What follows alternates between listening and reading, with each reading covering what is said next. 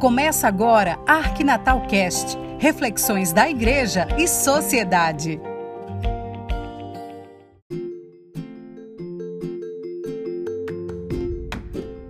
Olá, minha gente, mais uma vez vamos hoje, nessa sexta-feira, refletir uma coisa muito importante para todos nós, como pessoas, como gente, como humanos, como criaturas criadas por Deus. Tu és Pedro, e sobre esta pedra construirei a minha igreja. Todos nós já estamos cansados de ouvir isso. Todos os anos, principalmente nessa festa de São Pedro e São Paulo, que é esse final de semana, a gente reflete esse texto bíblico, trazendo esse texto para a nossa realidade. Quem é você? Quem somos nós? Quem é Pedro? Quem são seus seguidores? Pedro, um galileu, um pescador, um homem simples, homem rude, mas lapidado pela fé. Quem é você? Um homem, uma mulher, nordestino, nordestina, pescador, pescadora, professor, professora, jornalista, estudante, gari, seja qual for a sua profissão. Rude, simples, mas lapidados pela fé nós estamos. O mal aprisiona, o mal destrói, o mal humilha, mas Deus é forte, Deus é vitorioso. E nesse ser vitorioso, Deus nos dá força. Esse homem simples, esse homem pescador, esse homem rude, lapidado pela fé em Deus, pela presença do Deus da vida, Deus Filho, Jesus Cristo, ele consegue ser essa rocha, essa pedra.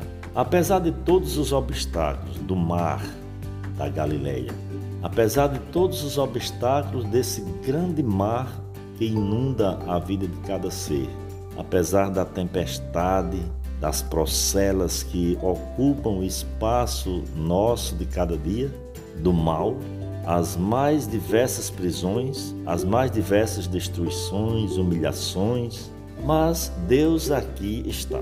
Quem tem Deus é vitorioso. Deus é forte, somos fortes. Deus é vitorioso, somos vitoriosos. Temos confiança nisso?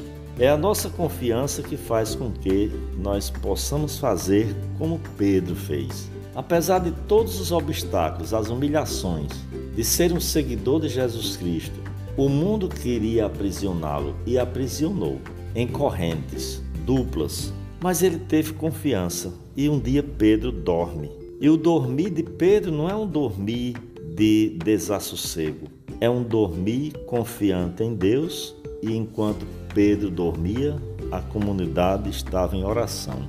A comunidade de seguidores de Pedro. Um simples pescador depois se torna seguido por uma multidão. Quantas pessoas hoje, hoje nos seguem? Nas mídias sociais, hoje é muita moda de quantos seguidores você tem. Como será o, nosso seguidor hoje e como seria o seguidor de Pedro? Pela presença de Deus, pela presença do Filho de Deus, nós somos lapidados. Como Pedro, somos pedra. Podemos pensar pedra como essa rocha rústica, rude, mas como fortaleza. Essa pedra que é forte, que é capaz de edificar uma moradia, uma casa.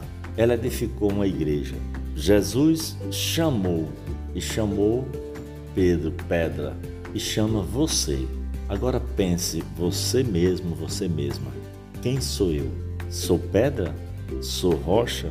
Sou forte? Sou destruído? Sou aprisionado? Sou humilhado? Mas sou lapidado pela minha fé?